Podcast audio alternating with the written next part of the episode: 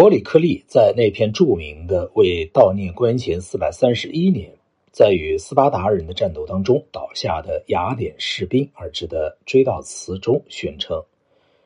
我们的城市向全世界开放，雅典是希腊的学校。”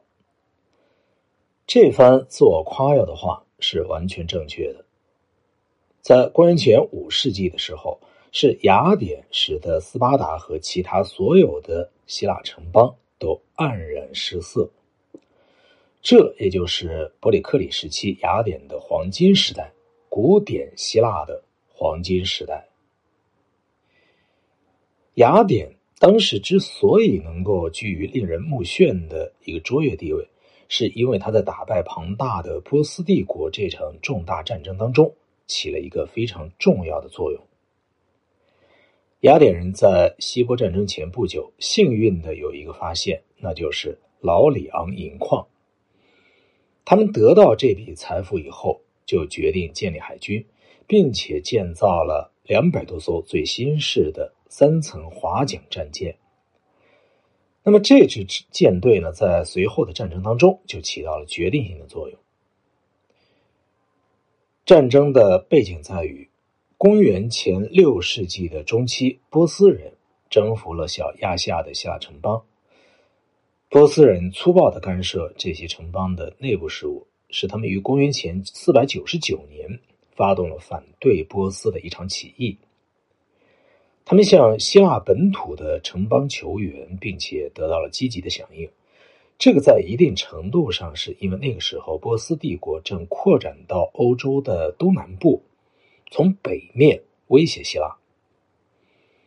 小亚细亚的各城邦尽管是来得到了来自爱琴海对面的海军的援助，但是到公元前四百九十四年，还是被波斯帝国制服了。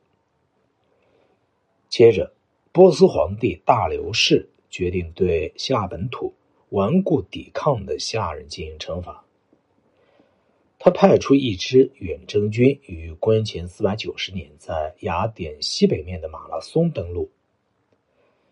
尽管雅典人由于各城邦之间的敌对，当当时呢几乎是独立作战，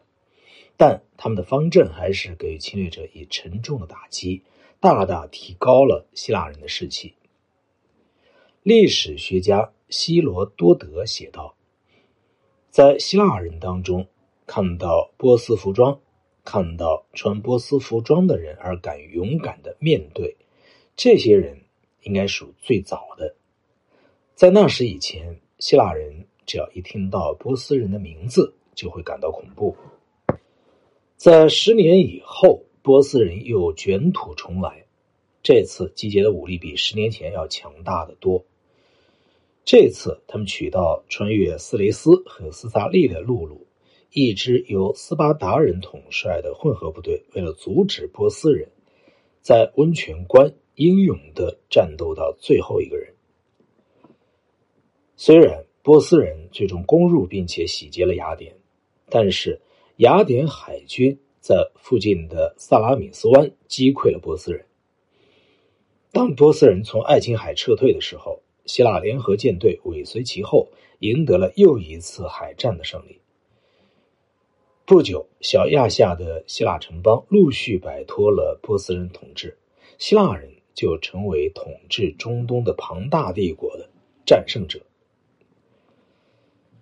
希腊人的胜利有着重大的影响，首先是希腊人免遭东方专制主义的统治，得以保持自己的特点，为人类文明做出其独特的贡献。希腊人的胜利，特别是。雅典海军的胜利也促进了民主政治的发展，因为划船投入战斗的划手都是一些无没有财力把自己装备成重甲步兵的公民，